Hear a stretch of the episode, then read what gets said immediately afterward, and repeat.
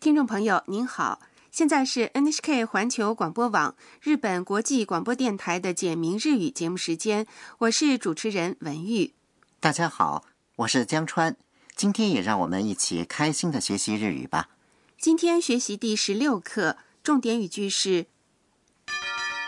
階段を上がって右に行ってください。上了楼梯往右拐。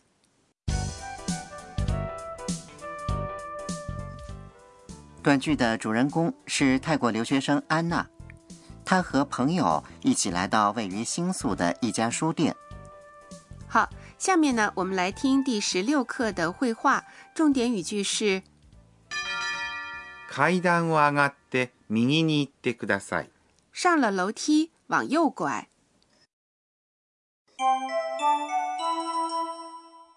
いらっしゃいませ。あのー、漫画売り場はどこですか2階です。階段を上がって右に行ってください。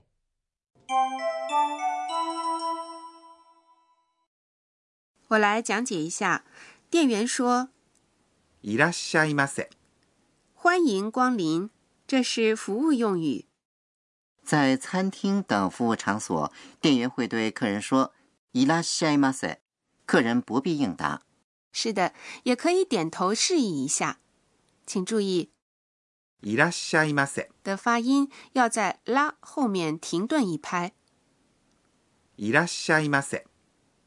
安娜问店员あの、漫画売り場はどこですか：“请问漫画区在哪儿安娜非常喜欢日本的漫画，所以一进书店就问漫画区在哪儿。あの、？”是和别人搭话时使用的，这里相当于中文的“请问漫画売り場。漫画区”，是由漫画、漫画加上売り場柜台构成的，は是表示主题的助词，どこ是哪里？です是句尾，表示郑重语气的说法，后续か构成疑问句。请注意，句尾要用声调来读。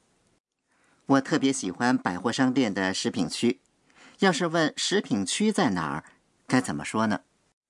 嗯，我们一起想想看，食品是食品那是不是说“食品売り場はどこですか嗯，完全正确。好，我们接着来看绘画内容。店员回答说， 2階です。在二楼， 2階是二楼，就是在数字2二的后面加上階楼。This 是句尾表示郑重语气的说法。”？要是一楼的话，一是一七，所以就是一七开，对吗？嗯，很遗憾，正确说法是1階因为“一七该”的发音不太好发，所以说1階是一开，我知道了。好。我们再来看绘画内容，店员向安娜说明了漫画区的位置。階段を上がって右に行ってください。上了楼梯往右拐，这是今天的重点语句，階段是楼梯，を是表示动作对象的助词，上がって是动词上がります。上的推形。像这样把动词变成推形，可以表示连续发生的动作。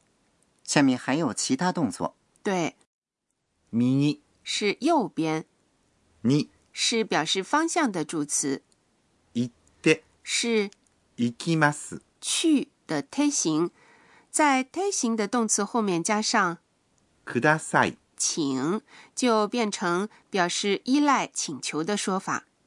上楼梯的动作和向右走的动作可以用一个句子来表达。对，在这里呢，就是把上楼梯和往右拐这两个动作连接起来了。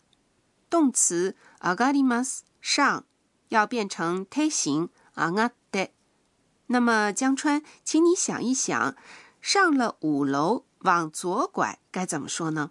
左是左五楼是5階嗯，上がります上变成推形就是上がって，所以是5階に上がって左に行きます。完全正确。好，我们再来听一遍第十六课的绘画。今天的重点语句是階段を上がって右に行ってください。上了楼梯往右拐。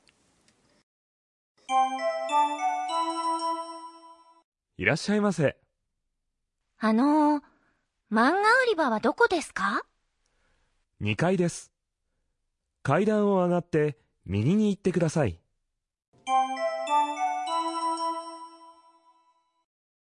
接下来是导师点睛环节，有请负责本节目监修的德勇阿卡内老师来为大家介绍学习要点。助词に可以表示场所，也可以表示方向，有很多用法。我觉得很难，我想请老师讲解一下“に”的用法。好，下面就有请德勇老师。私が教えましょう德勇老师说，助词“呢”的用法因谓语的动词性质的不同而有所区别。如果谓语是表示存在的动词，像います。在这样，那么呢就表示场所。举例来说，我在车站，用日语说就是；私は駅にいます。而当谓语是表示移动或变化的动词时，像行きます。去这样的动词，那么呢则表示目的地。比如，我去车站，用日语说就是。私は駅に行きます。另外，呢也可以表示明确的日期或时刻，比如安娜十点来，十点是10時。来是，来ます。所以这个句子用日语说就是。アンナは10時に来ます。不过，像明天或者下周这样的单词，它所指的时间要取决于是在什么时候说的，也就是说，会因为说话时间的不同而产生变化。这样的词是不能用“你”的。例如，安娜明天来，明天是，明日。所以这句话用日语说就是，アンナは明日来ます。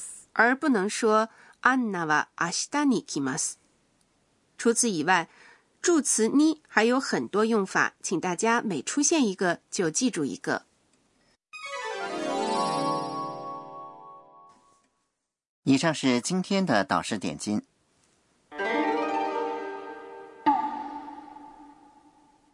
接下来是身临其境，给您介绍日语的拟声拟态词。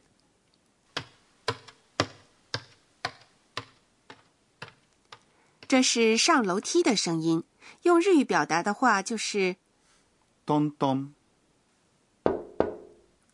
这是敲门声吧？ “是的”，这个声音也用トントン。来表达。接下来是是在菜板上切东西的声音吗？ “是的”，这个声音用日语说也是トントン。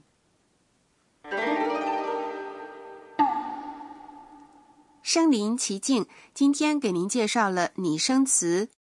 トントン。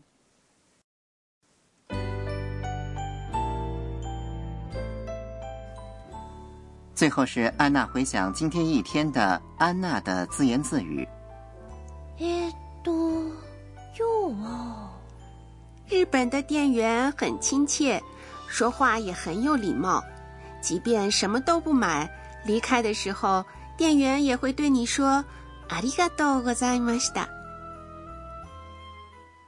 好，听众朋友，第十六课就学习到这里。今天的重点语句是階段を上がって右に行ってください。